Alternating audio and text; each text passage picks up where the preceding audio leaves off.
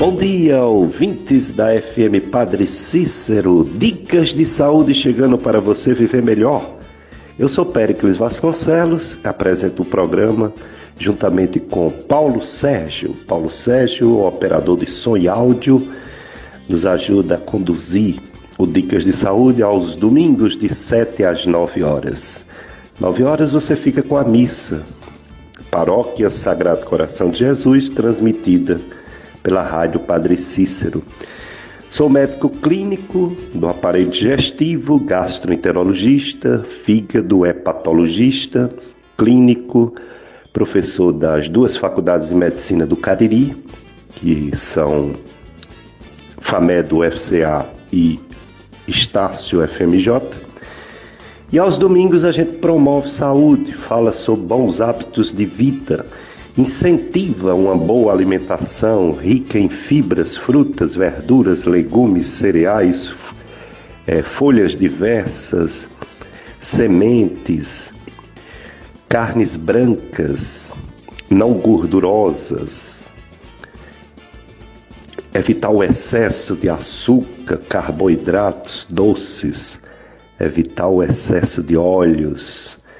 E fazer atividade física, fundamental, atividade física para todos, independente de limitação de idade ou de problema físico, se movimentar para evitar diversas doenças. Também incentivamos o esforço pessoal para largar um vício. Você fuma? É difícil, mas você pode largar esse vício. Você pode vencer com a ajuda de sua fé e com a ajuda médica. Já existe até medicamentos que podem ajudar uma pessoa a se livrar do vício do cigarro.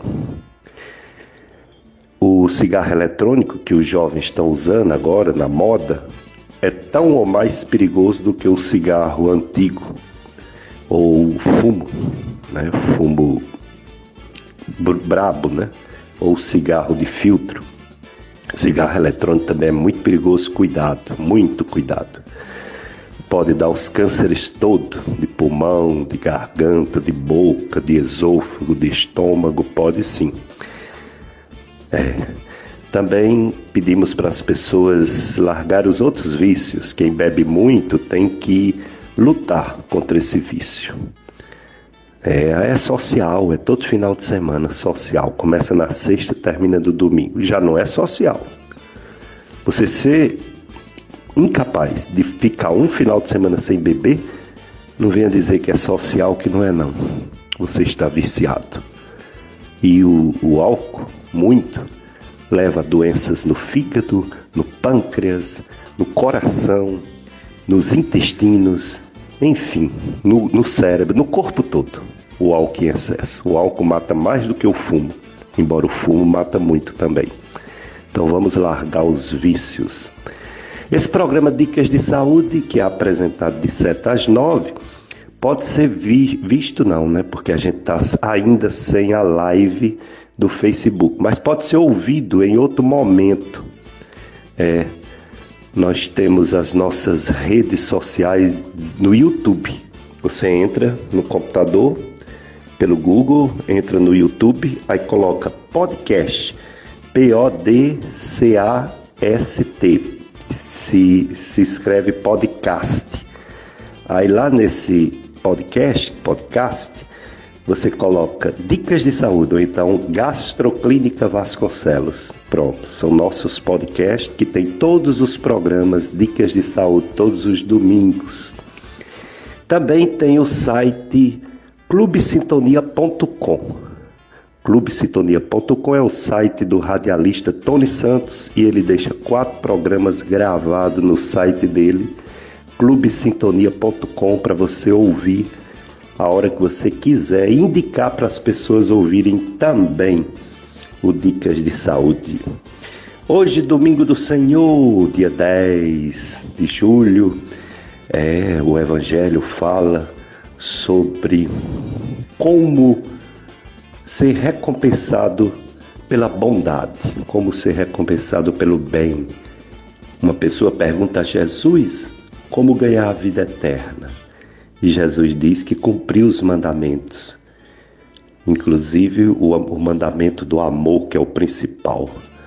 Amar a Deus sobre todas as coisas e ao próximo como a si mesmo. E o jovem pergunta: e quem é o meu próximo? E aí Jesus conta uma parábola em que o próximo é aquele que está presente na hora da necessidade, é aquele que ajuda.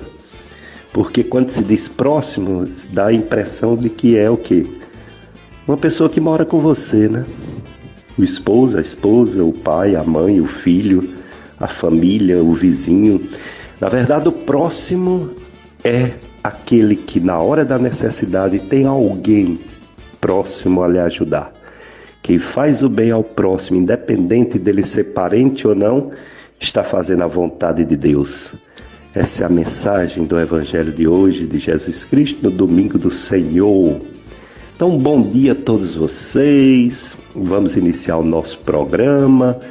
Hoje nós vamos ter um assunto muito importante, uma nova especialidade médica. Nova que eu falo assim, tem uns 10, 15 anos. Mas é nova porque a medicina o pessoal entende como clínico geral, cirurgião geral, pediatra e ginecologista obstetra, né? Mas tem uma quinta área da medicina de uns 10, 15 anos para cá. É a medicina comunitária, mais ainda, a medicina de família e comunidade. São os médicos e outros profissionais de saúde que cobre famílias de um determinado bairro, de uma, de uma determinada rua. É, sabe tudo sobre essa família, sobre essa casa, quem mora nas casas, as doenças que tem aquela casa. Eles fazem visita domiciliar. Então, esse assunto é muito importante. Medicina de saúde e família e o nosso convidado, que eu vou já apresentar, é o médico Dr. Anderson Milfon. Dr. Anderson Milfon é um médico amigo que eu conheço há muitos anos, filho da nossa querida Adelene Milfon, que faz o programa Gotas de Liturgia, né? aqui na FM Padre Cis, filho do meu outro amigo, grande amigo Valdeci, médico pediatra, né? Foi nosso aluno na Estácia FMJ e hoje é um grande médico de saúde comunitária, de atenção básica à saúde, doutor Anderson Milfon. No Dicas de Saúde de hoje, vai falar bastante sobre medicina de família e comunidade. Graças pela manhã tão linda. Graças por todo amanhecer.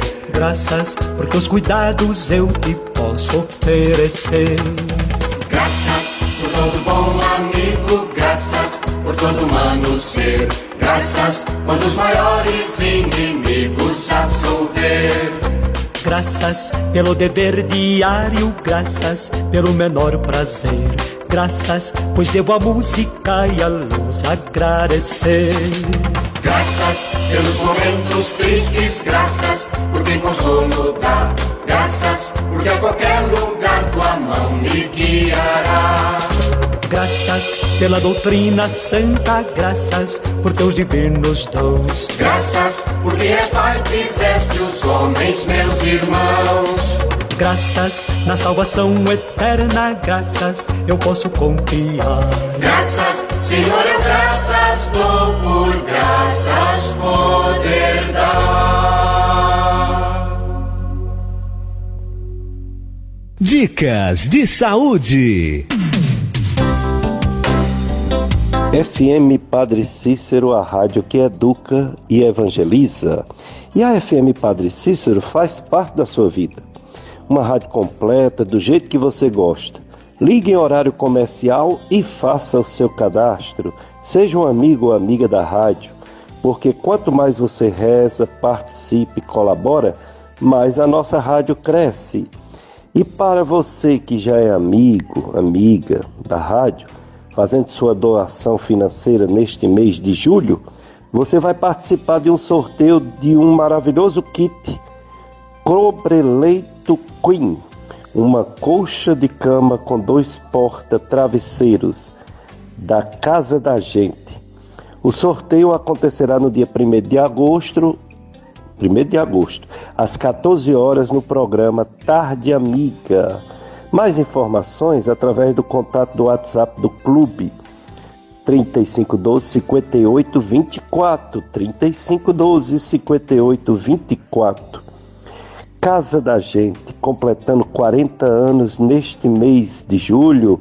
Casa da Gente, porque aqui você já é de casa. Rua Conceição, 399, com a São Pedro 390, no centro de Juazeiro do Norte. Então, o nosso convidado, o Dr. Anderson Milfonte, tem residência em Medicina de Família e Comunidade pelo Programa de Residência Médica do Hospital das Clínicas de Pernambuco, UFPE é pós-graduado em processos educacionais na saúde, com ênfase de metodologias ativas de ensino e aprendizagem. É mestre em saúde da família pela Fundação Oswaldo Cruz, aqui no Ceará.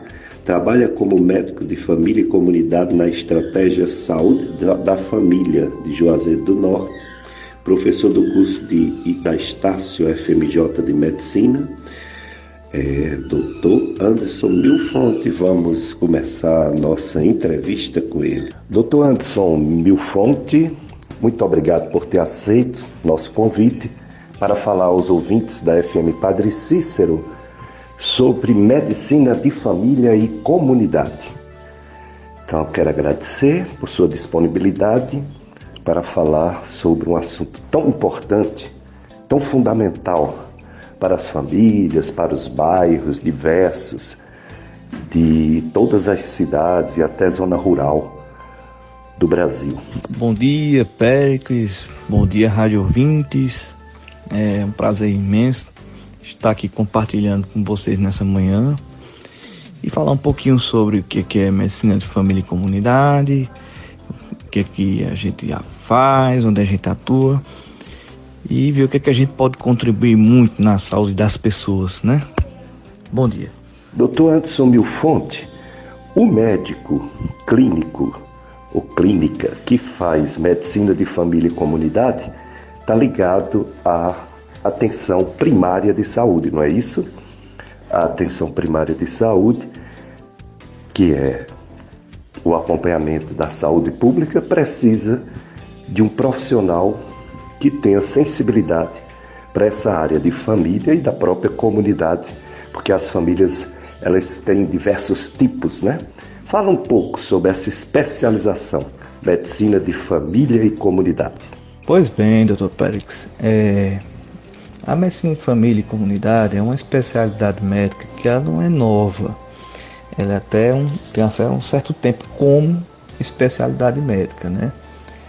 Ela tem uma média de 50 anos aqui no Brasil, que existe como especialidade médica, mas ela nos remete a a lembrança que nós temos do antigo médico da família, né, que tinha antigamente, que era o médico que ia para a casa do paciente e atendia o, o pai, o filho, a, a, esposa, né, fazia parte em casa, né. Então muitos vão se lembrar dessa figura desse profissional, né. É, ao longo dos séculos, o avanço da ciência foi acumulando um excesso de informações que acabou fragmentando a própria medicina, né? fazer com que cada é, grupo de doenças ou então de órgãos específicos formando suas especialidades médicas diante do excesso de conhecimento. E que isso, por um lado, foi muito bom, porque a gente vê doenças que matavam antigamente e hoje já não, não, não faz a pessoa morrer hoje em dia, né? Como é, uma, uma, diabetes hoje em dia, a pessoa sobrevive vários anos com né, medicamentos e tal, entre outras coisas. E, e acabou que, por um lado ruim, que é, o cuidado do paciente ficou, na verdade, fragmentado. Isso que, na verdade, dificulta muitas vezes o acompanhamento do, da pessoa que por acaso está doente, né? E fica dividido em saber qual médico vai, ou então fica muito na é, por conta de um predomínio de patologia com um único especialista que não é obrigado a conhecer toda a medicina, mas às vezes traz consigo a responsabilidade até. Então a medicina de família e comunidade é uma especialidade médica que compartilha o conhecimento clínico de várias áreas médicas. Isso faz parte do nosso processo de formação, como residência médica ou pós-graduação, permitindo mais um cuidado personalizado, centrado no indivíduo como um todo, com as melhores evidências científicas, como as outras especialidades médicas, considerando, entretanto, seu contexto familiar e social, evitando se concentrar em órgãos isolados ou conjunto de doenças. Com isso, a gente consegue manter um cuidado continuado da atenção à saúde. Né? O conceito de atenção primária, ele vem da Inglaterra, na 1920, que foi quando é, eh, os pesquisadores lá para organizar um sistema de saúde, porque as pessoas morriam muito de diarreia, né? As parturientes morriam muito, né, no hospital.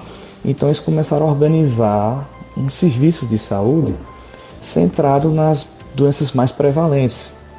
E, e a atenção primária à saúde foi definida por esse conceito de termo primária, mas é, no, no do, do inglês ou então do, do próprio é, espanhol, o primário vem de primeiro, né? não de, de, primeir, de ser um menor escalonamento, né? que ele significa que é o primeiro contato, né? é por onde a pessoa deve começar a bater na porta de uma assistência à saúde, né? vamos dizer assim. E dali, a partir dali, ele pode ser melhor direcionado.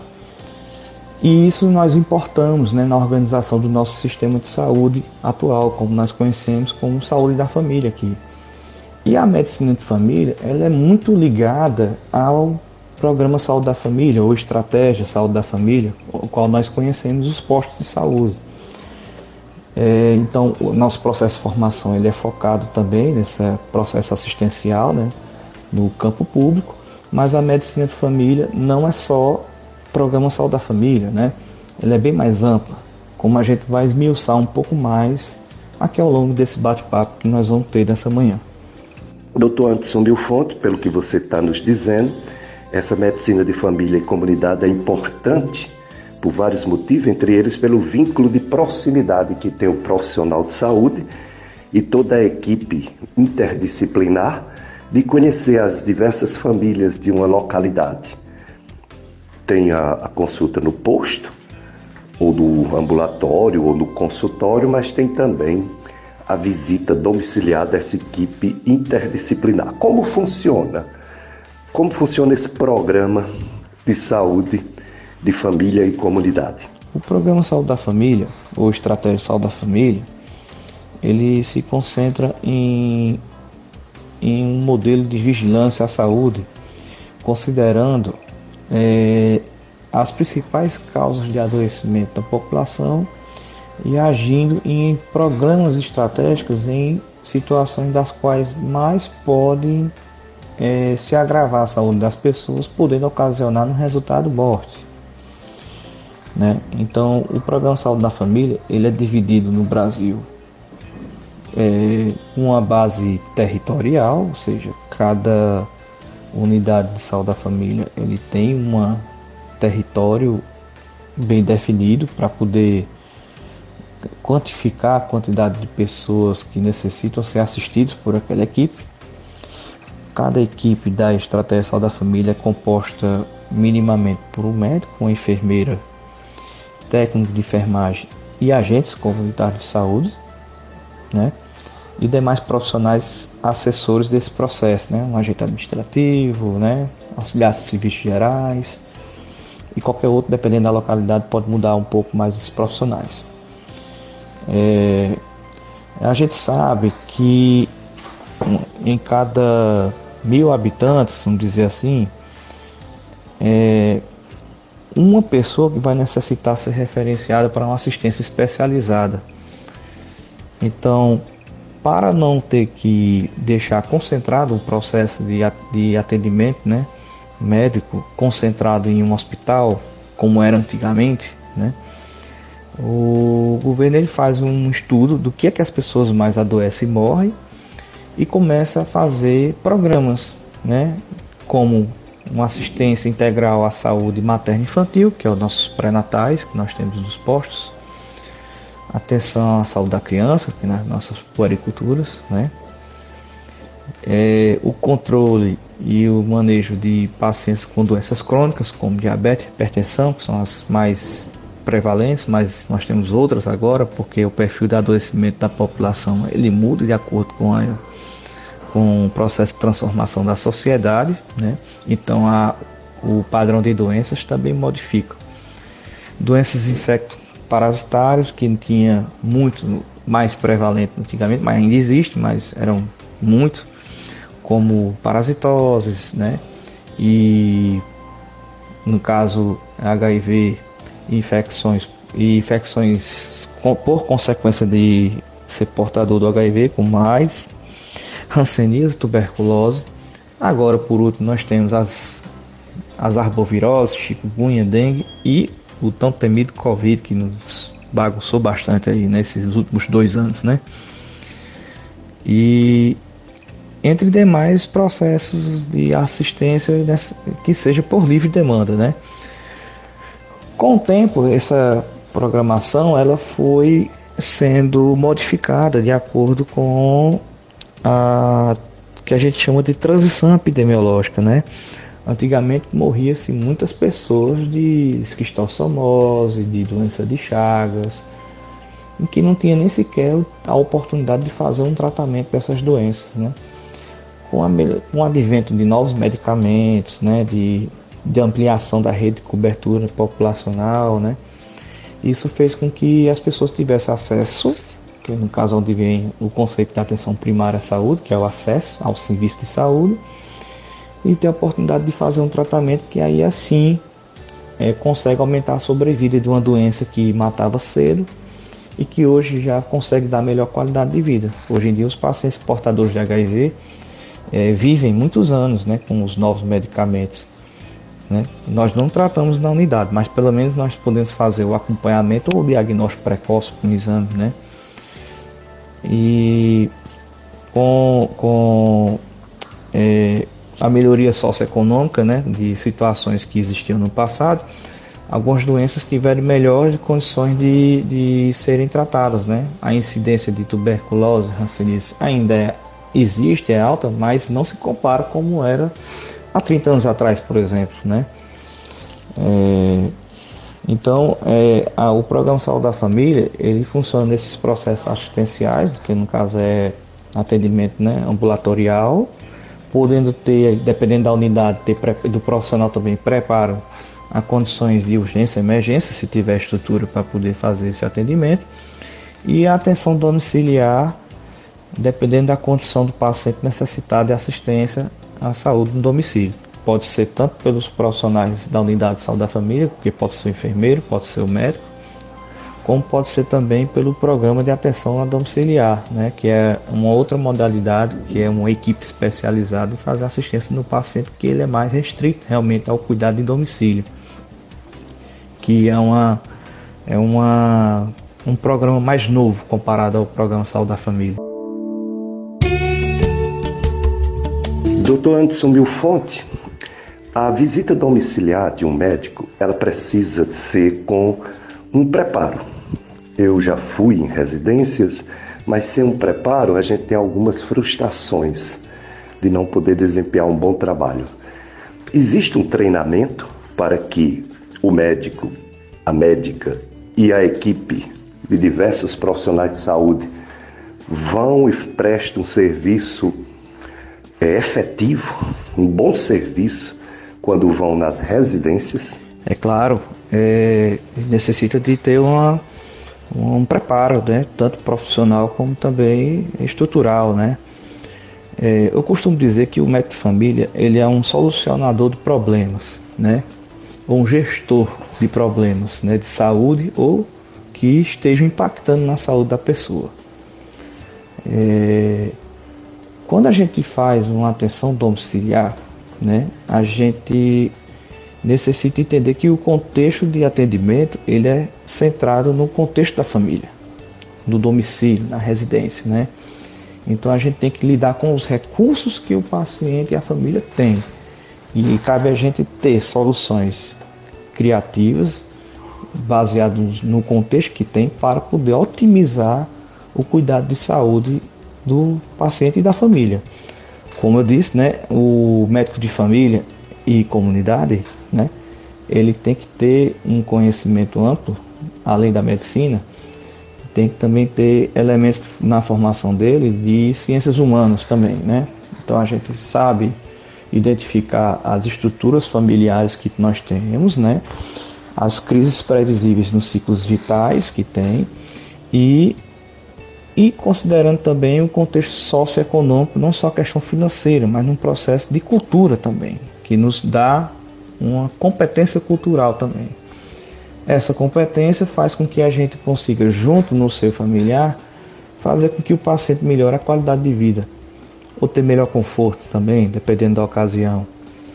É, quando a gente vai na, na casa de um paciente, é, tanto no sendo um atendimento pelo, pelo SUS, no caso, né, no caso da unidade de saúde da família, ou como você, a gente faz um atendimento domiciliar quando um familiar convida a gente né, a trabalhar ou aí na, na, na residência do paciente que está enfermo. A gente, além de ter o conhecimento da clínica, né, a gente vai compreender o papel de cada pessoa que tem na família, quem assume responsabilidades, quem pode ser melhor, inclusive capacitado dentro da família para poder cuidar de uma pessoa e também oferecer suporte à família, porque a gente entende que quando um familiar adoece, a família toda adoece junto. Assim como se eu tenho um rim doente, todo o meu corpo ele adoece por consequência desse rim doente. Então é como se fosse um sistema que cada um depende um do outro. Então, quando a gente primeiro faz a avaliação completa do indivíduo, né? a gente faz a atenção do indivíduo, faz a abordagem clínica, identifica, falar, faz as condutas e depois a gente vai fazer o gerenciamento desse cuidado. Então, a gente vai identificar os recursos que a família tem, financeiro, se tem condição de comprar tal remédio, fazer um, um contratar um outro profissional para poder ir, ou então fazer uma compra de um equipamento, né? uma cama, é, ou então um dispositivo que precisa para fazer assistência, né? E também definir as pessoas que podem estar tá ajudando, tipo assim, é muito comum a gente ver situações, por exemplo, que tem uma pessoa da família que é delegada a ser o cuidador de uma pessoa que está é, acamado, né? E a gente tem que oferecer suporte também a essa pessoa, porque ela também adoece junto cuidando, né? Ela deixa de fazer suas coisas para poder cuidar de uma pessoa doente. Então a pessoa que vai cuidar de outra, ela também tem que estar bem cuidada, né? E esse gerenciamento a gente faz com a depender de cada situação. É, o nosso, é, dizer assim, o nosso grande destaque, doutor Pérez, é que a gente consegue personalizar o cuidado do paciente, porque nenhuma doença é igual a, é igual a, a, a doença pode ser a mesma, mas o doente ele muda.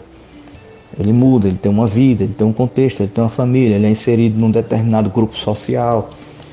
E isto é, não dá para você tratar de uma forma igual todas as pessoas.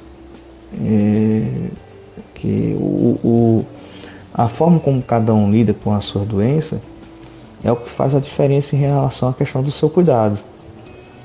E quando a gente tem recursos técnicos, científicos para poder identificar e trabalhar isso junto com a família, é, isso tende a ser mais é, otimizado, né? Então, às vezes, com recursos simples, a gente consegue fazer grandes modificações na saúde de uma pessoa. Às vezes, só uma boa conversa, dependendo de qual seja o, o problema, uma boa orientação já trata muita gente, né? É, já direciona melhor o cuidado de uma pessoa, né? Porque o paciente e a família não tem a obrigação de conhecer uma, o, o que a gente conhece dentro do ponto de vista de conhecimento sobre a saúde de uma pessoa. Mas a gente tem que ter a capacidade de traduzir isso para as pessoas, né? para poder elas terem autonomia também de se, se autoconduzirem, né? com responsabilidade, é claro. Dicas de saúde na FM Padre Cícero, a rádio que educa e evangeliza. É, pessoal, infelizmente, os casos de Covid no Cariri, no Ceará, no Brasil, continuam crescendo. Tanto o número de casos, como infelizmente até as mortes. Vamos começar pelo Juazeiro do Norte. Eu informei na semana passada que até a quinta-feira tinha o relato de uma morte, né? É, aí, infelizmente, dia seguinte teve um relato de mais uma morte e no outro dia mais uma morte. Ou seja, duas mortes, sendo uma na sexta e outra no sábado.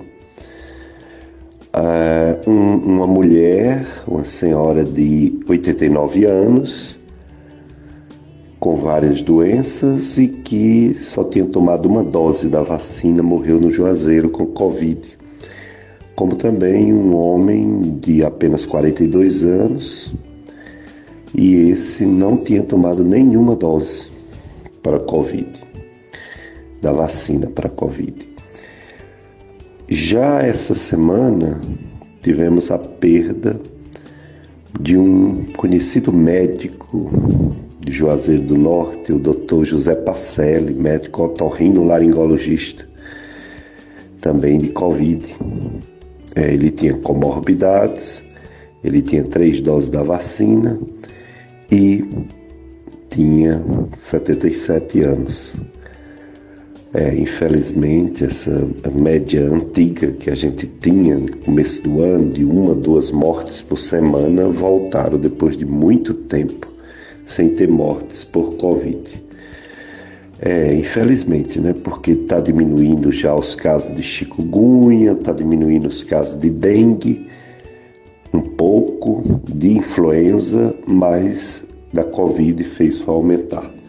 Já perdemos 707 conterrâneos juazeirenses para essa doença, Covid-19. Temos atualmente, pelo menos até quinta-feira, tínhamos é, 20 pessoas hospitalizadas, forma grave da doença, e mais 726 em isolamento domiciliar.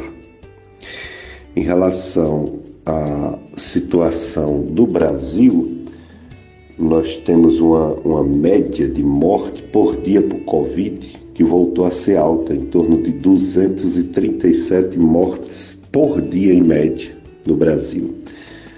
Em muitos casos, mais de 57 mil casos em média por dia no Brasil. É o Brasil que já perdeu seis, mais de 673 mil pessoas para essa doença Covid-19. Então, sempre temos a obrigação de dizer que devemos usar máscaras, principalmente em ambientes fechados, devemos nos isolar, se possível, das outras pessoas, principalmente as que estão doentes, e também quando estamos doentes, nos isolarmos um pouco. Devemos também ter muita higiene, lavar bastante água, as mãos com água e sabão ou álcool gel. Enfim, todos os cuidados para ver se essa quarta onda não demora muito, né? E quem não tomou ainda a terceira dose, quem não tomou quarta dose também, quem já tomou a terceira vai para a quarta. E quem só tomou duas doses vai para a terceira, terceira dose. Então procurem saber, procurem, é só, é só se apresentar aonde tem a vacinação que todas as pessoas, é, pelo menos a partir dos 40 anos, estão recebendo a terceira e a quarta dose da vacina para Covid-19. Vamos se cuidar, pessoal. Doutor Anderson Mirfonte, o atendimento nas famílias faz com que os médicos conheçam todos os membros dessa família. Alguns têm laços de sangue, outros só de proximidade, né? Casam, outras pessoas que moram juntas. E às vezes ocorrem emergências, né? urgências que o próprio médico é, da medicina de saúde e comunidade pode ajudar ou pode encaminhar para um hospital, para uma unidade, uma UPA. Como é feito essa intervenção do médico de família e comunidade. Nosso processo formativo, né, tanto na residência como também no curso de medicina, né, urgência e emergência faz parte da programação, né. Então o médico ele tem que estar habilitado, né, treinado, que é uma coisa que a gente tem que estar sempre revisitando, né, é, e fazer atendimentos de urgência e emergência, né, que às vezes o paciente pode ter uma urgência ou emergência na sua frente, né, no consultório ou então em domicílio. É, o nosso papel é, é, conseguir fazer uma detecção precoce de sinais de alerta de algumas doenças que possam pôr a vida do paciente em risco e fazer o seu devido encaminhamento. Né? Pode ser que seja para emergência ou simplesmente para uma especialidade mais focalizada. Né? De repente a pessoa tem um problema que é mais do conhecimento de uma especialidade só. E aí, na, na ignorância, no sentido de, do não conhecimento, né? do, da família ou do próprio paciente, ele pode procurar qualquer especialista, mas que não vá talvez atender ao problema, porque não é da especialidade da pessoa e aí a pessoa não pode, pode não conseguir é, fazer o devido direcionamento, né? E o médico de família ele pode fazer tanto a detecção precoce de um de uma doença aguda, né, grave, e fazer seu devido direcionamento. Por exemplo, se depender dos achados sinais e sintomas, se é cardiológico, você pode direcionar para emergência cardiológica, ou você vê que não é cardiológica, é, é outra parte, é neurológica, é uma emergência neurológica, né? E assim o paciente ele só vai para um alvo só, né? Ele vai para um local só, que aí já vai de forma mais rápida, né? Otimizada. Uma certa vez eu estava na unidade, né, a agente de saúde me chamou para poder fazer uma visita que a filha solicitou para a agente de saúde. E quando eu cheguei na residência da paciente, ela estava sem conseguir falar, com dificuldade de respirar. Aí de imediato se pensa que, ah, não, é porque é o Covid e tal, está tossindo tudo. Mas eu perguntei, ela estava falando antes? Estava. E aí, quando eu fui fazer uns testes clínicos, né, viu que era na verdade um AVC que estava começando, né? E aí a gente fez o, o, o, o encaminhamento, chamamos a ambulância, já fui direcionando ela para ir para o hospital de referência. Ela foi, de fato, foi um AVC. É claro que eu não tinha o poder de adivinhar tudo naquela hora, mas a clínica, né, nos faz suspeitar. Por isso que a clínica é soberana também, né? E aí é, ela foi diagnosticada, infelizmente ela não conseguiu sobreviver por causa da idade e outras complicações que veio por consequência, né? Mas provavelmente se não tivesse tido essa detecção, ela poderia ir para um outro lugar, ir para uma consulta, é, sendo que o tempo é muito importante, né, para poder fazer a, a, a diferença entre é, a vida e até a morte né, de uma pessoa, né? Então essa, essa, esse suporte avançado a gente, a gente também deve fazer quando há necessidade de se fazer, no momento que a gente detecta logo, né, no, durante o atendimento do paciente. Doutor Anderson Milfonte, existe uma Sociedade Brasileira de Medicina da Família e Comunidade, não é isso? SBMFC. Tem é, vários, em, em, vários estados, é, regionalizado, ou é uma só no Brasil todo? Não tem na, em cada estado? E se tem, é só em Fortaleza ou tem aqui alguma secção dessa Sociedade Brasileira de Medicina de Família e Comunidade? A Sociedade Brasileira de Medicina de Família e Comunidade, a SBMFC, ela é uma, uma associação que já tem quase 40 anos, se não me engano, de existência no Brasil né? Ela foi fundada em 1981 é, por influência de, do, da abertura de alguns programas de residências incipientes naquela época. É, para quem não sabe, a residência médica ela foi praticamente institucionalizada de uma forma oficial, né, com, com programação e tudo, mais ou menos no início dos anos 80. E e as residências de medicina de família e comunidade eram bem, acho que era só três estados que tinham e três locais, é, três hospitais que tinham esse programa. e com o apoio de membros da Sociedade Portuguesa de Medicina Geral e Comunidade, que é assim como eles chamam lá em Portugal, é, fundaram a Sociedade Brasileira de Medicina e Comunidade. Antigamente o nome da especialidade era Medicina Geral Comunitária. Com o passar dos anos, foi vendo as competências clínicas e tal, reativaram a sociedade com realmente como é o nome da especialidade hoje que a gente conhece, Medicina de Família e Comunidade né, por conta de, desse espectro abrangente que nós é, atendemos, né, tanto no setor público, que é na estratégia de saúde da família, como também em setores privados também, como alguns planos de saúde também hoje em dia já tem é, serviços estruturados com o médico de família, sendo o médico da referência do primeiro atendimento dos pacientes dos convênios, né? É, em alguns locais, né? É, a Sociedade Brasileira de Medicina de Família e Comunidade ela é vinculada à Associação Mundial de Médicos de Família e Comunidade. Ela, cada estado tem uma associação, né? uma sucursal, vamos dizer assim. Nós no Cariri ainda não temos, mas nós temos é, a Associação Cearense Medicina de Família e Comunidade, a qual eu fiz parte da diretoria uma época, e da brasileira também eu fiz parte da diretoria também de assuntos de residência e de, da comissão de titulação. É, ela é responsável por agregar o, a construção técnico-científica das competências do médico de família, com realização de congressos, né?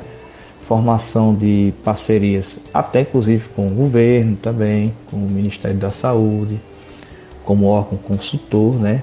é assessor para a organização da estratégia de saúde da família.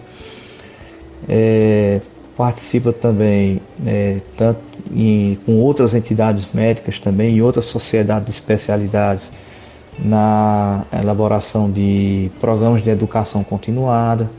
Então a Sociedade Brasileira de Medicina de Família e Comunidade ela tem esse grande papel de é, agregar os diversos é, profissionais da área para aprimorar os conhecimentos científicos da especialidade, né?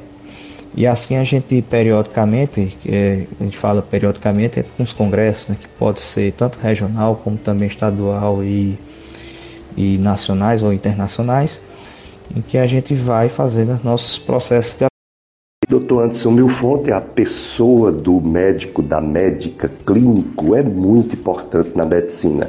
Infelizmente desvalorizada pelo povo e pelos próprios médicos, né, que quando terminam sua faculdade vão se especializar em alguma coisa.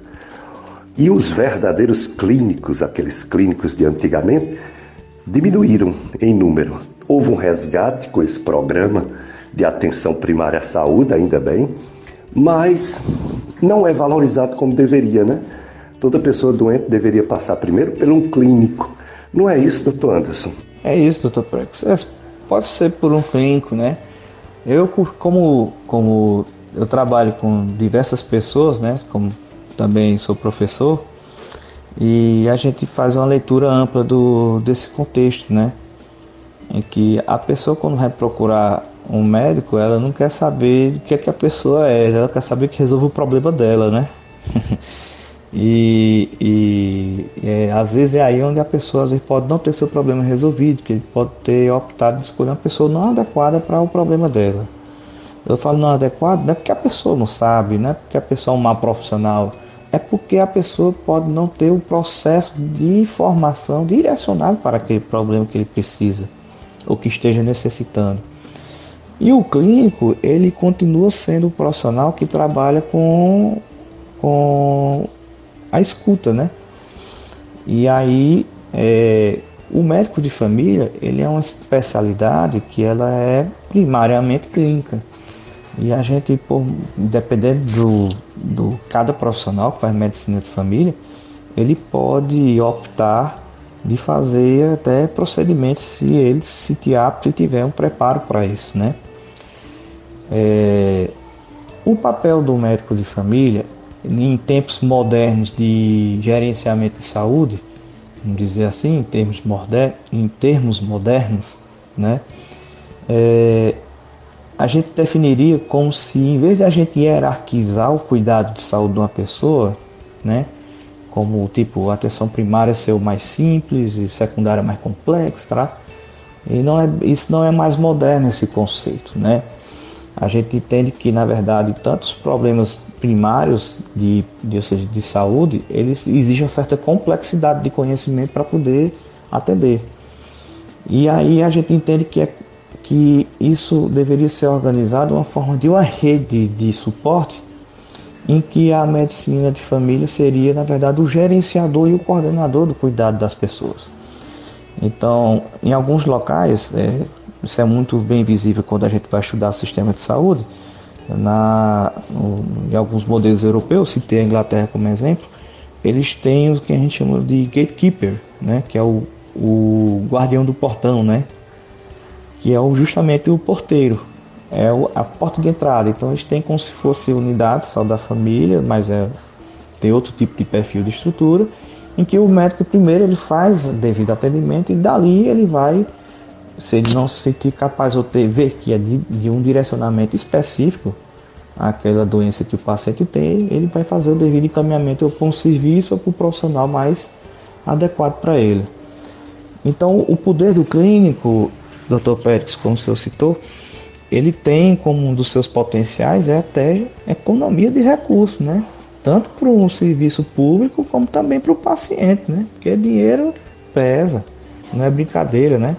Então, às vezes o paciente ele pode ter uma grande economia de exames e tal, se ele for para um profissional que consiga compreender melhor os seus problemas de saúde e organizar melhor os seus problemas de saúde. É, você vê que com isso eu estou falando que assim não significa que o médico de família é o melhor que todo mundo, porque sabe um pouquinho de cada coisa. Não, a gente é igual, do mesmo jeito. O que a gente entende é que a gente tem um processo de condução diferente, assim como todas as especialidades têm seu processo diferenciado, né? E aí a gente tem a pressão da mídia, a pressão da indústria farmacêutica, entre outros poréns que tem por aí, e que faz com que o, a população, de certa forma, é, ela, ela não consiga ter, vamos dizer assim, um processo de conhecimento ou educação em saúde adequado para poder fazer o seu é, é, procurar melhor, né, seu profissional de saúde, né? E aí isso faz com que justamente o valor, vamos dizer assim, né, do profissional para muitas para muitas pessoas é, é, é, não é aquele que está é, mais adequado, e sim talvez ele pode ser falsamente aquele que aparece mais, né? Nada contra a divulgação, jamais, não estou querendo dizer isso. Mas muitas vezes assim a, a questão da, da, modernidade e tal, da atualização dos recursos, né, melhor aparato tecnológico, isso pode na verdade falsear né, a necessidade do paciente e ele ter é, que optar talvez por um outro profissional que não seja adequado para ele naquele momento, né? E aí o clínico, no caso, eu posso falar por mim, né, como médico de família, a gente tem essa competência de poder é, avaliar o contexto do paciente e caso a gente vê que não tem, que não é é, do nosso perfil de competências de atuação, ou seja, precisa de um suporte especializado, a gente até para direcionar o paciente para um suporte especializado ou para um especialista, o paciente já vai melhor encaminhado, né? Seu problema já identificado, sua abordagem terapêutica já melhor direcionada, e assim a gente vai montando uma rede de suporte. Doutor Anderson Milfonte, a formação de um médico, de uma médica de família e comunidade. Tem a residência, são dois anos de residência, tem também prova de título da sociedade. Parece que para prova de título tem que ter uma experiência de no mínimo quatro anos, né? Fazendo atenção primária à saúde em alguma localidade. É isso mesmo ou estou enganado? É isso mesmo. É... O processo de formação do profissional de medicina de família ele, é, ele, é, ele varia de acordo com cada região, porque a construção do, do conhecimento de um médico de família ele é centrado no território onde ele é formado.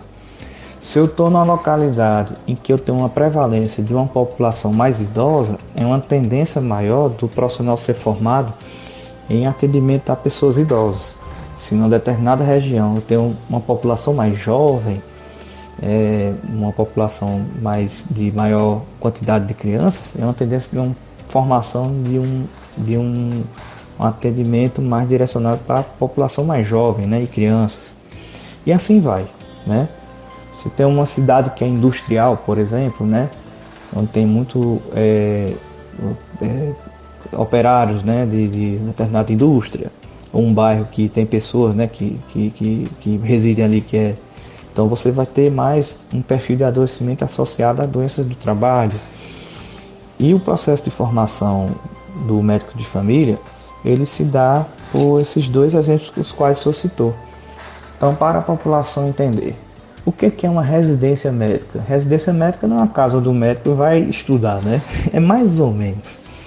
A residência médica é uma modalidade de pós-graduação bem definida no final da década, no início da década de 80, e que é caracterizado pelo treinamento em serviço, onde vai ter um serviço em qualquer área, um serviço em que um profissional ele faz uma seleção, né? Ele passa, ele vai receber uma bolsa de estudos, que é uma bolsazinha que é, é bem modesta comparada ao salário de um profissional Muitas pessoas acham que, que parece brincadeira, mas é, é, é, tem, tem, tem outras situações que você poderia até ter melhor remuneração, mas é um incentivo que existe no momento, em que você vai para um serviço que tem especialistas na área, em que vai transmitir a expertise daquele conhecimento para aquele médico que está entrando naquela residência médica.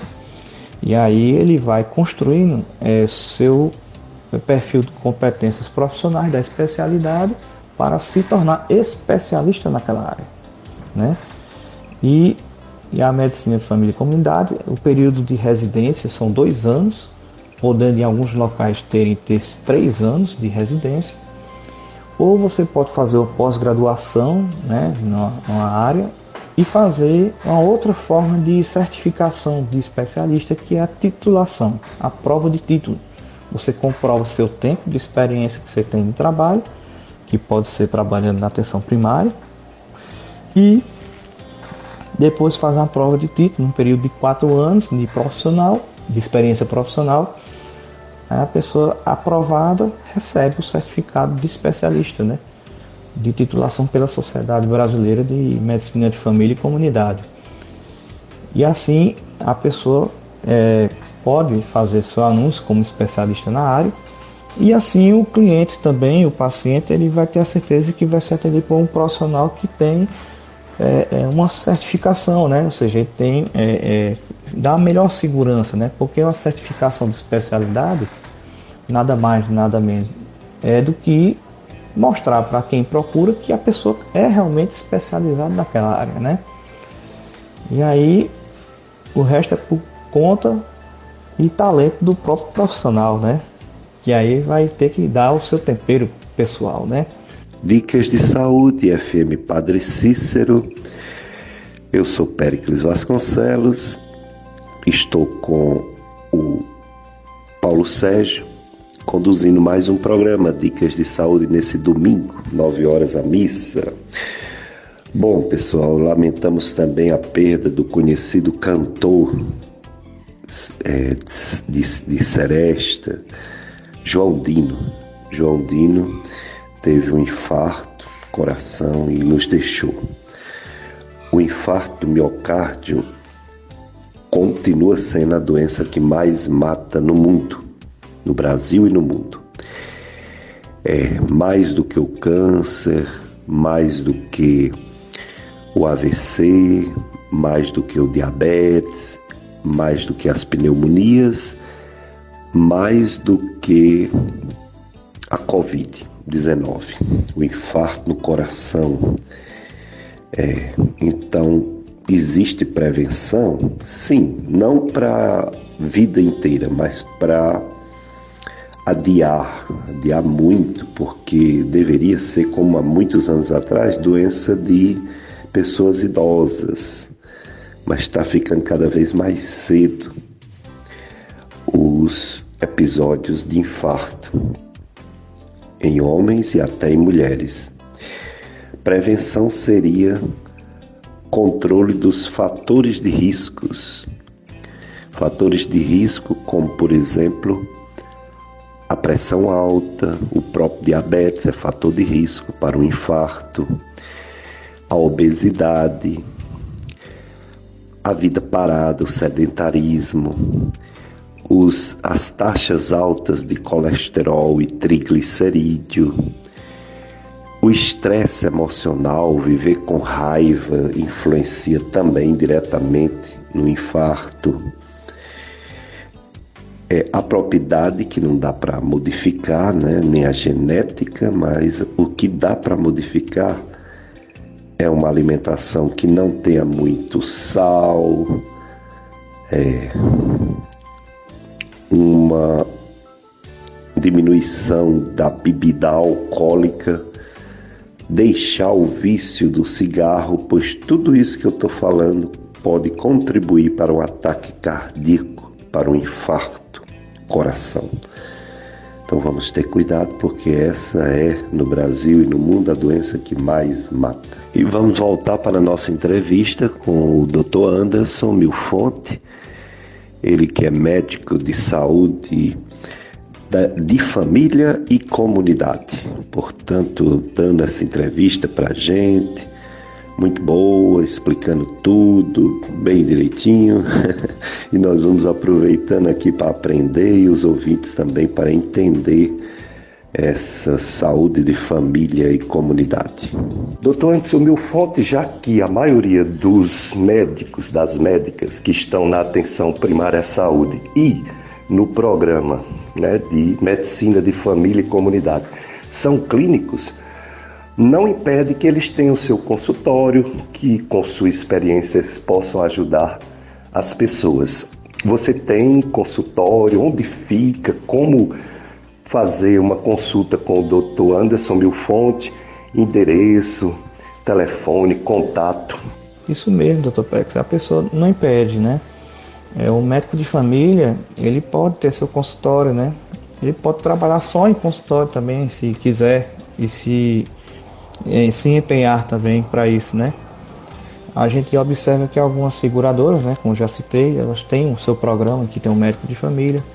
É, em algumas localidades existe o médico de família com seu consultório, ou clínicas de medicina de família, que existe, né, mas no eixo sul e sudeste isso é mais comum.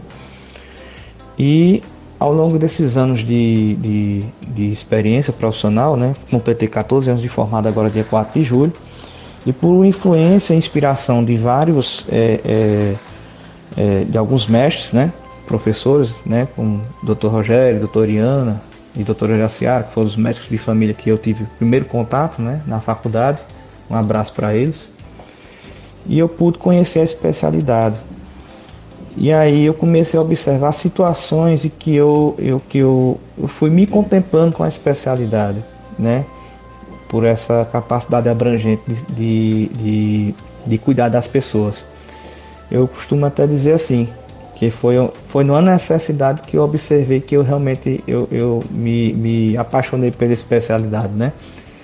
Vamos fazer aqui a seguinte situação: se você de repente tivesse um problema de saúde e que precisasse de um médico que tivesse a capacidade de abordar você sem se concentrar em um órgão, sistema ou perfil de doenças, podendo abordar você de forma completa, integral, considerando seu contexto pessoal, nas suas necessidades pessoais, familiar e social e cultural, podendo ter condições de se prevenir, né? ou tratar doenças, ou reabilitar algumas doenças, seus problemas de saúde é, na sua quase totalidade, né? em torno de 90% dos seus problemas de saúde, acompanhar você ao longo do tempo, conhecer você ao longo do tempo, né? Sem você estar tá procurando uma pessoa que vai começar do zero, me conhecer naquele momento. Entre outros problemas que lhe angustiam que você não sabe a quem procurar. Então, parafraseando Roberto Carlos, né, esse cara sou eu. né? É, o médico de família ele tem esse perfil de atendimento, né? clínico. E aí, baseado nisso, eu comecei a atender, adquirir experiência profissional e por influência de colegas, amigos, familiares e até pacientes, eu comecei a, a fazer um atendimento no consultório na Unicardio, né? A Unicardio é uma clínica de excelência aqui na nossa região, com excelência profissional, na referência da cardiologia, e ampliou seu leque de profissionais, se, se tornando um centro médico, né? Entre várias outras especialidades, eu estou lá também.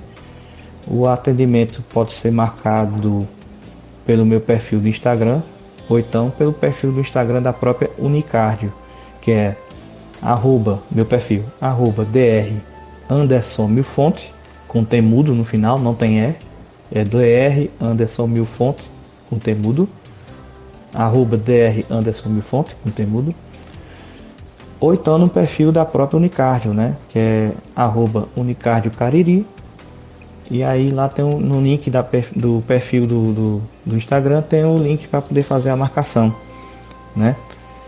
E a Unicardio, para quem não sabe, ela, ela se mudou, né? Ela mudou, é, tem uma nova sede agora, que é bem moderna, instalações modernas, assim, é, com equipamentos novos.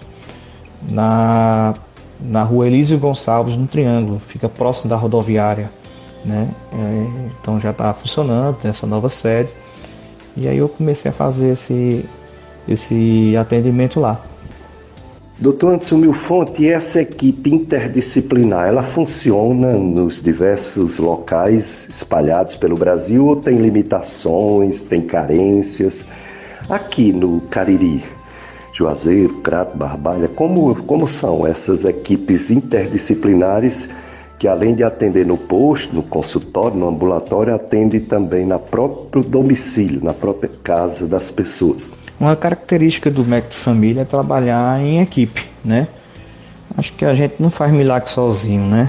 A gente precisa de ter outros, outras pessoas, né? O sucesso do nosso trabalho não, é só da, da gente, né? É da conjuntura de, de, de fatores, né? E a gente vai estruturando uma equipe que pode ser, ser muito útil para o paciente que, que necessite desse tipo de suporte domiciliar, né? Existem algumas equipes de home care, né, que são equipes que são especializadas em fazer assistência do paciente em domicílio. Não significa que é consulta em domicílio, né? É aquele paciente que realmente ele necessita de um suporte de saúde no seu domicílio. Não tão crítico para ter que se internar no hospital, mas não tão estável o suficiente para a pessoa ficar é, sem é, é, a visita periódica de um profissional de saúde. Então depende muito de cada problema, né? Às vezes pode ter uma equipe que tenha enferma, enfermeiro, né? Técnico de enfermagem, fisioterapia, fonoaudiologia, né, é, terapeuta ocupacional, psicologia. Entre cada problema necessita muitas vezes de um profissional específico e não o profissional médico, né? É, cada localidade, cada, cada serviço, é, ele é dimensionado de acordo com a, com a necessidade de, do seu perfil de, de clientela, né? No serviço público existe o serviço de atenção domiciliar. Cada município se organiza, tem uma equipe própria, tem um médico, enfermeiro, todos esses profissionais que eu citei anteriormente, que faz assistência em domicílio nos pacientes que necessitam de assistência continuada de, de, de saúde, né? Às vezes uma pessoa que precisa de um respirador mecânico em casa e está no oxigênio, às vezes a pessoa já está acamado, né?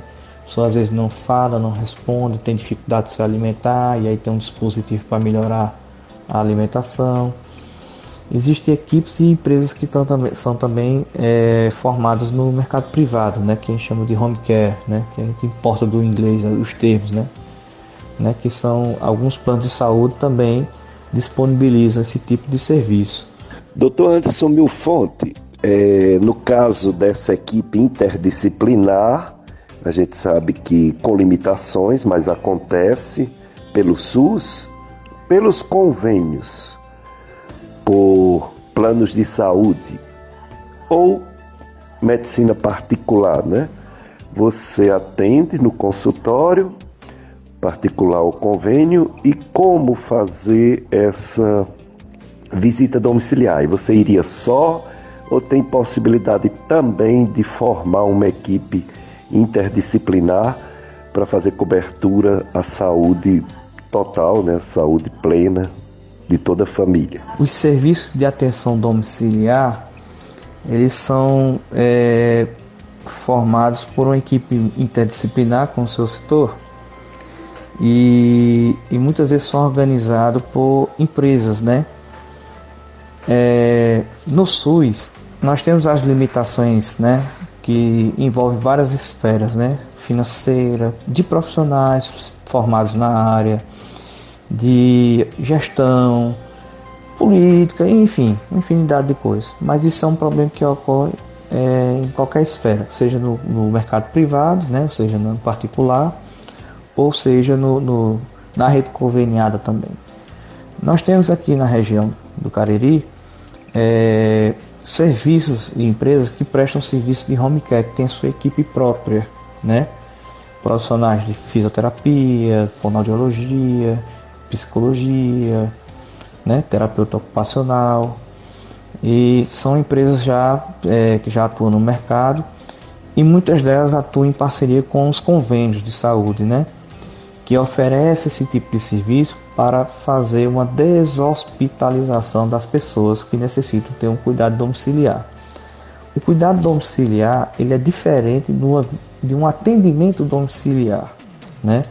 O atendimento domiciliar é a consulta que o profissional vai no domicílio, mas o paciente não necessita de uma assistência contínua, né?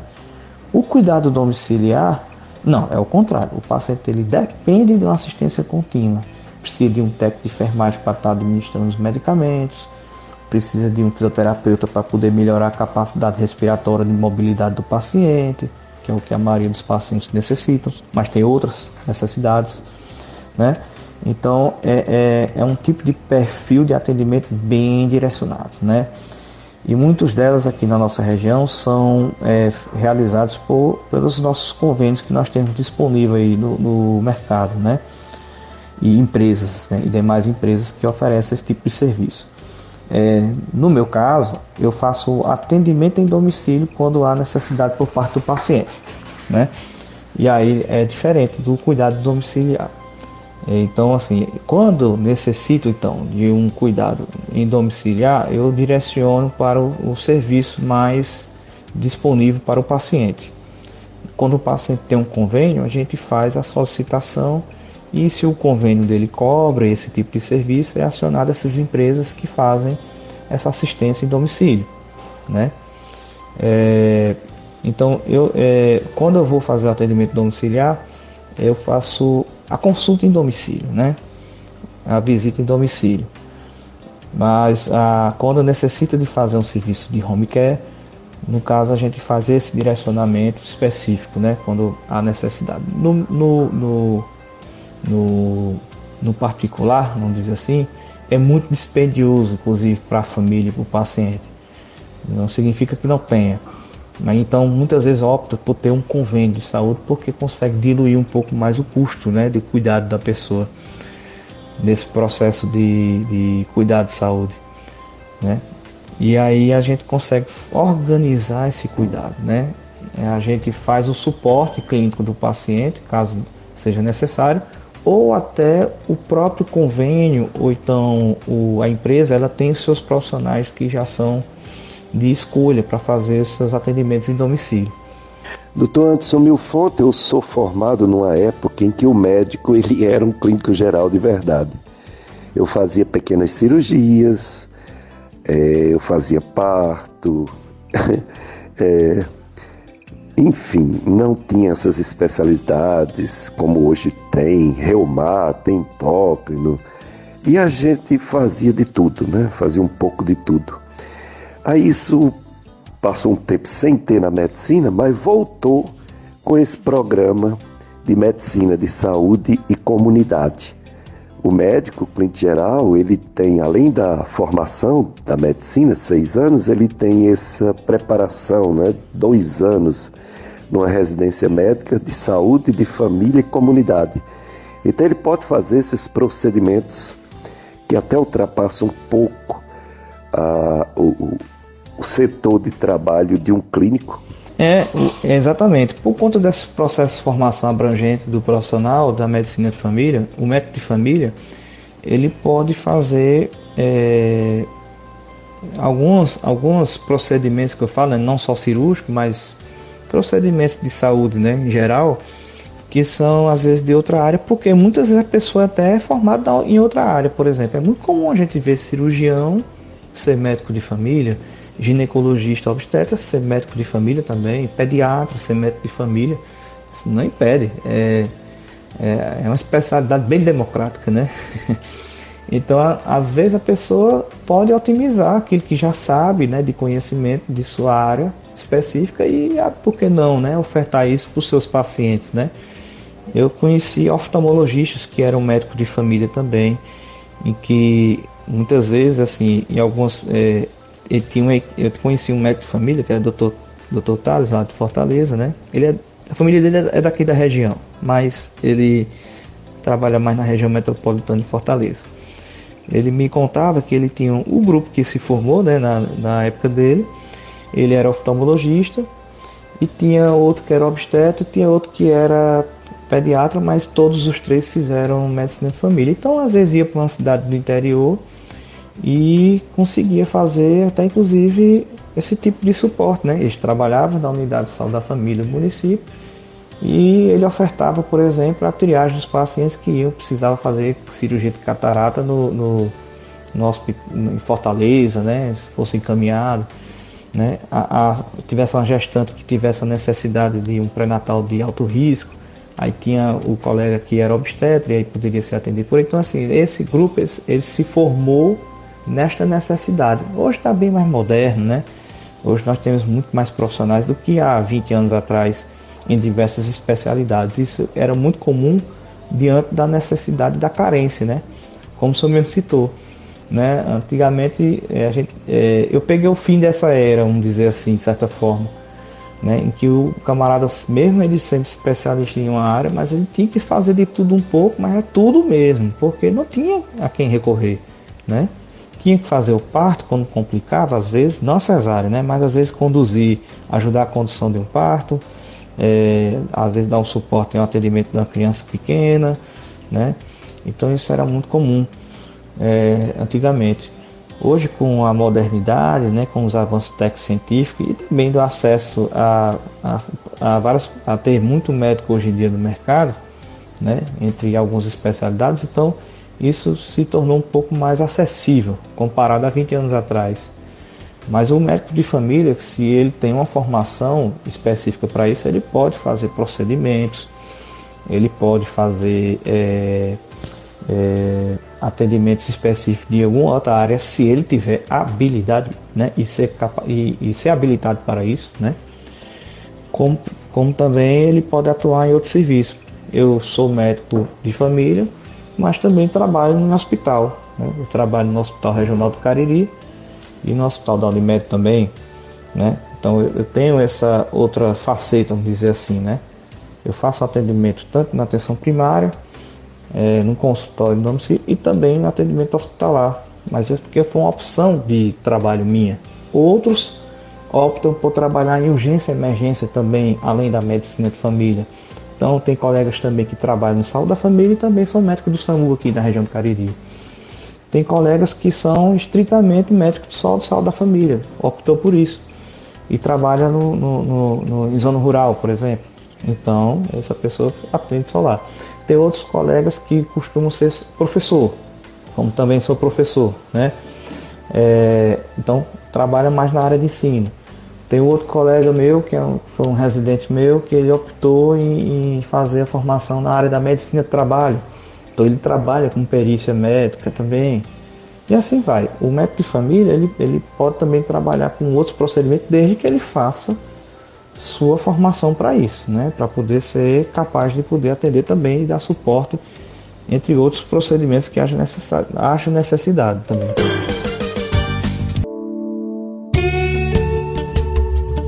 Doutor Anderson Milfonte, a atenção primária à saúde, além de tratar as doenças comuns, ela tem muita, muito programa de prevenção né, de doenças.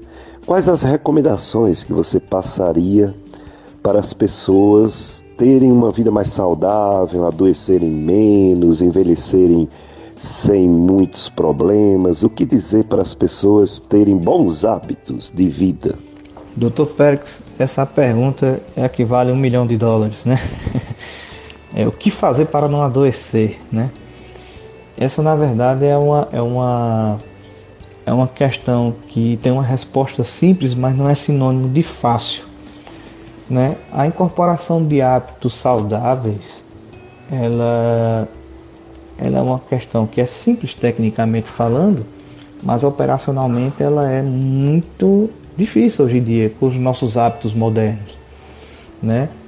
Hoje em dia a gente tem, é, para facilitar a nossa mobilidade, nós temos carro, ônibus, antigamente o pessoal andava a pé, bicicleta ou de animal, né? É, então isso fez com que o ser humano ficasse mais sedentário. A nossa alimentação ela tem que ser rápida porque a gente está num ritmo acelerado de trabalho, então a gente não tem tempo de plantar, esperar a alimentação é, florescer, ser tirada do campo, né? ser mais integral, então ela é mais industrializada. Né? A gente tem um comportamento que às vezes não consegue manter o ciclo sono vigília de forma adequada, porque a gente tem a luz, temos as mídias digitais, celular e tal. Então essas, esses avanços da, da vida moderna causou um impacto muito grande na, na sociedade em geral, em que a maior causa de adoecimento da população em geral está associada ao nosso modo de vida o que a gente chama de estilo de vida. Então a nossa alimentação, que é rica em, em alimentos industrializados, transgênicos, né, entre outras coisas, faz com que a gente tenha uma, uma, uma série de problemas intestinais, né, problemas metabólicos, como diabetes, né, problema de colesterol, né, o sedentarismo faz com que a gente tenha outros problemas cardiovasculares e isso é um dos motivos de maior adoecimento da população. As mídias sociais fazem com que a gente perca o sono, né? Então a gente acaba dormindo tarde e tem que acordar cedo e a gente não consegue ter um sono reparador.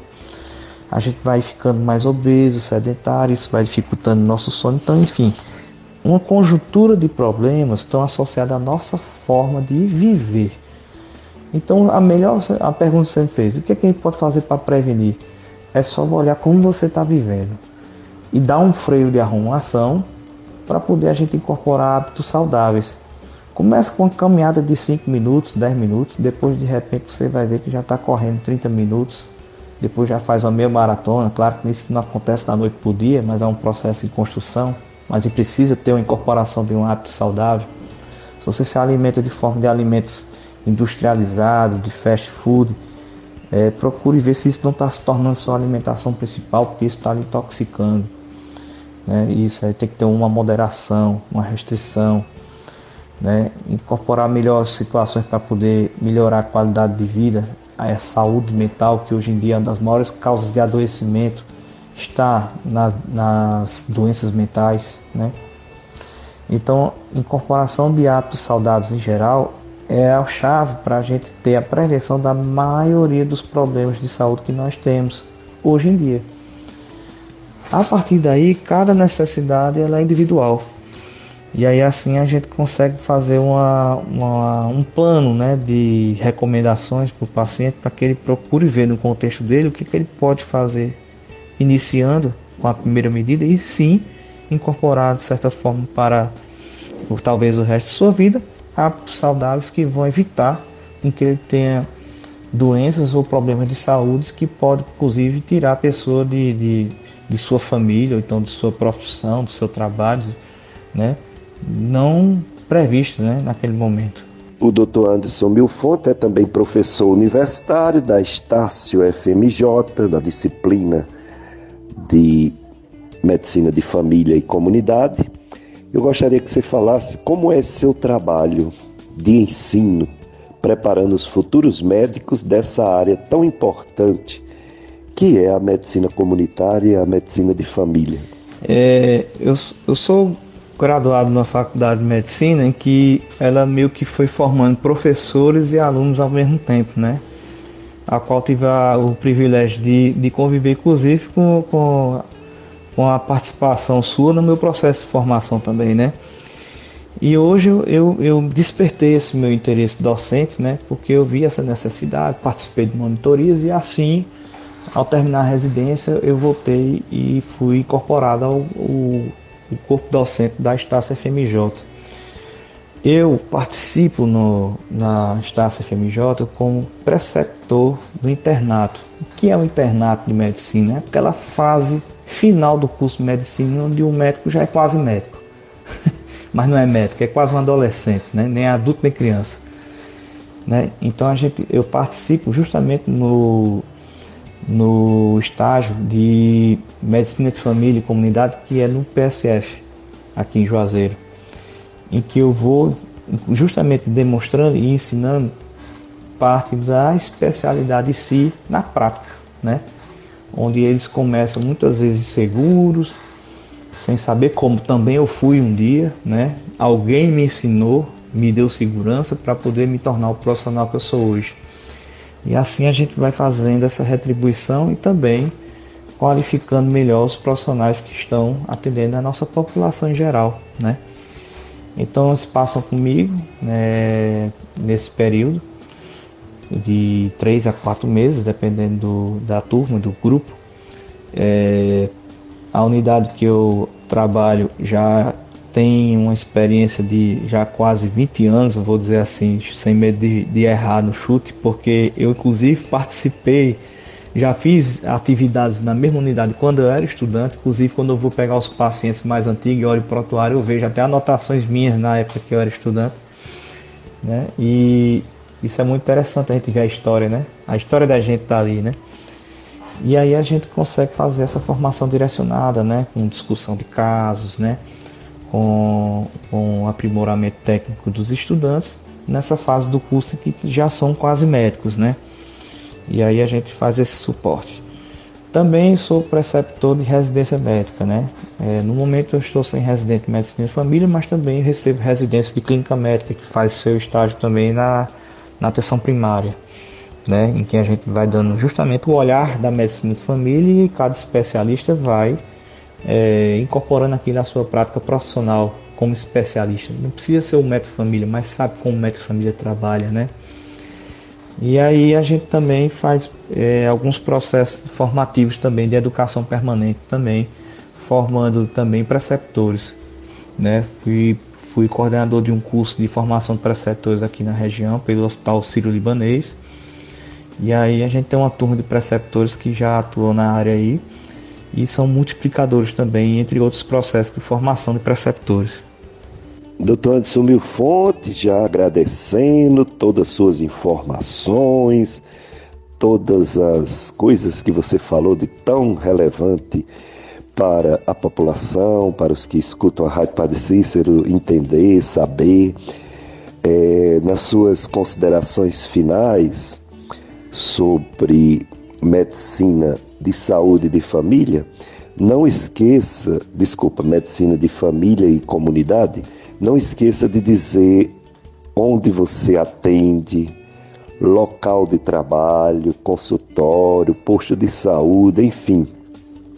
Onde é que encontra o Dr. Antes Milfonte para tirar dúvidas e colocar a sua família no rol das famílias que vão ser acompanhadas pelo Dr. Anderson Milfonte. Eu que agradeço minha minha, o convite, né, minha participação aqui na, na, no seu programa e que é muito satisfatório para mim participar de um de um de um de uma de uma rádio nessa casa salesiana, né, a qual onde eu também foi minha casa de formação cristã, né, onde eu fiz minha primeira comunhão, minha crisma, todo o meu processo de formação e educação cristã é salesiana. E aí é muito é, satisfatório para mim participar aqui, não só por uma questão de bater esse papo com você, né, que já de longa data já me conhece, desde quando eu era pirralhinho, né, caminhando aqui nos corredores da igreja, nos encontrões, né, e eu tive essa participação é, hoje no programa. É, espero ter contribuído com nosso bate-papo né, e tentar e explicar um pouco mais como a medicina família pode ajudar né, na, na saúde das pessoas. Né. E as pessoas podem me encontrar na Unicardio Cariri, né, que é onde eu atendo no consultório. E no SUS eu atendo no PSF de Juazeiro, né? É, entretanto, eu só atendo na minha área delimitada, né? Porque cada PSF tem seu território, né? Bem definido. E aqui no bairro Triângulo, né? Um abraço pro pessoal do Triângulo, a minha equipe, né? Que realmente é uma equipe, é uma família que a gente diz, é, é o PSF 11, que a gente diz que é não, a equipe não é 10, é 11, né? Que é um, é um, um lema que a gente leva desde de muito tempo, né? Um abraço para todo mundo e fiquem com Deus e agradeço mais uma vez por ter feito o convite. Mais uma vez, obrigado, doutor Anderson Milfonte, por sua participação. Espero contar com você outras vezes na FM Padre Cícero, no programa Dicas de Saúde. Um bom domingo para você e toda. Dicas de Saúde. Antes de encerrar o programa, eu lembrei de um dos ouvintes no tempo que a gente estava com a live né, do Facebook, pediu para que eu falasse sobre a doença do refluxo. E eu falei de uma forma bem rápida, porque eu tinha um entrevistado né, no, num assunto diferente, mas lembrando, eu vou falar um pouco sobre a doença do refluxo. É muito comum o refluxo. Aliás, todo mundo tem. Se uma pessoa quiser saber o que é refluxo, é só comer bem muito e deitar numa cama muito, beber muito líquido e deitar. Ou então fazer exercício depois de comer bastante. Então, refluxo é um fenômeno natural, fisiológico que todos temos. Agora, a doença do refluxo também é frequente, mas não é todo mundo. É em torno de 20% da população, muita gente, no mundo todo, inclusive Brasil, quase 20% no Brasil. É...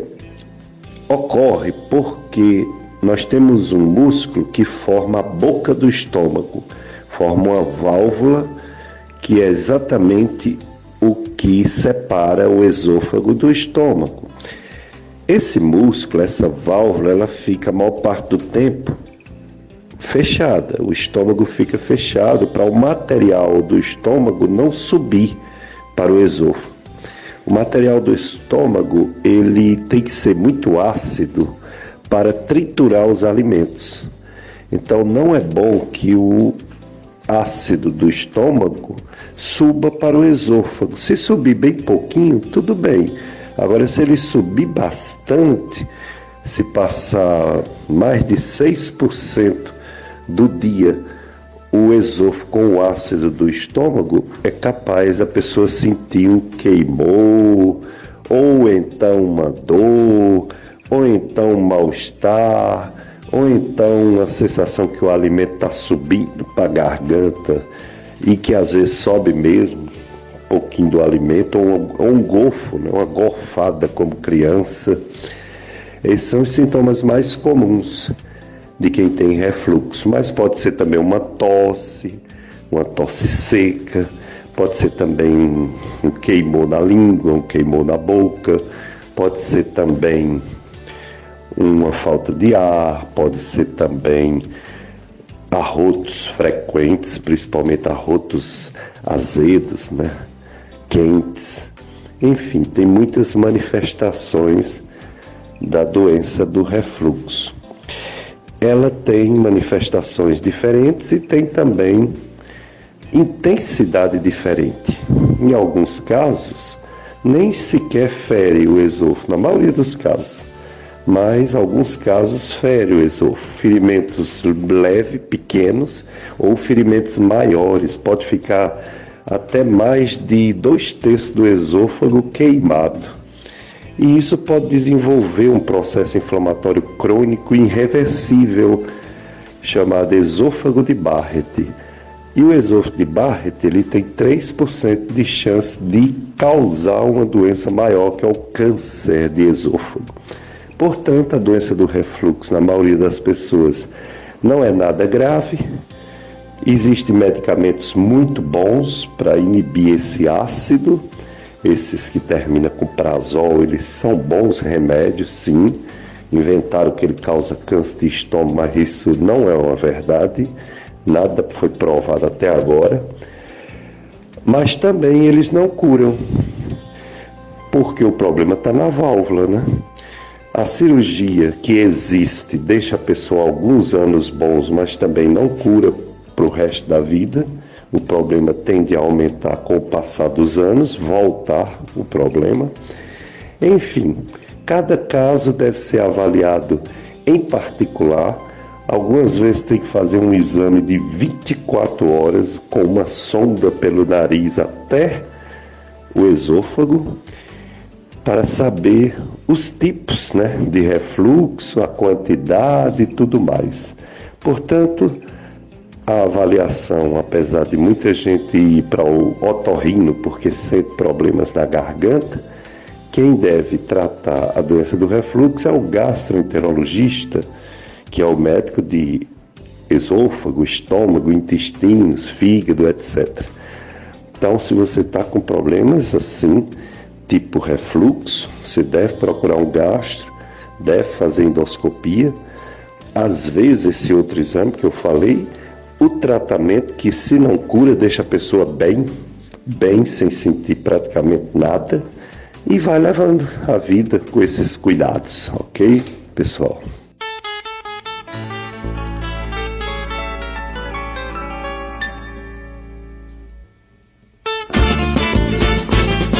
Dicas de saúde chegando ao seu final na sua FM Padre Cícero. Eu, Péricles Vasconcelos, juntamente com o Paulo Sérgio, nos despedimos de vocês. Desejamos a vocês um domingo muito bom, uma semana abençoada. Vocês vão ficar agora com a transmissão da missa da Paróquia Sagrado Coração de Jesus que é sempre transmitida às 9 horas na FM Padre Cícero. Depois toda a programação da FM Padre Cícero. E no próximo domingo, se Deus permitir, estaremos aqui para mais um programa Dicas de Saúde para você viver melhor. Um abraço para todos. A FM Padre Cícero apresentou Dicas de Saúde.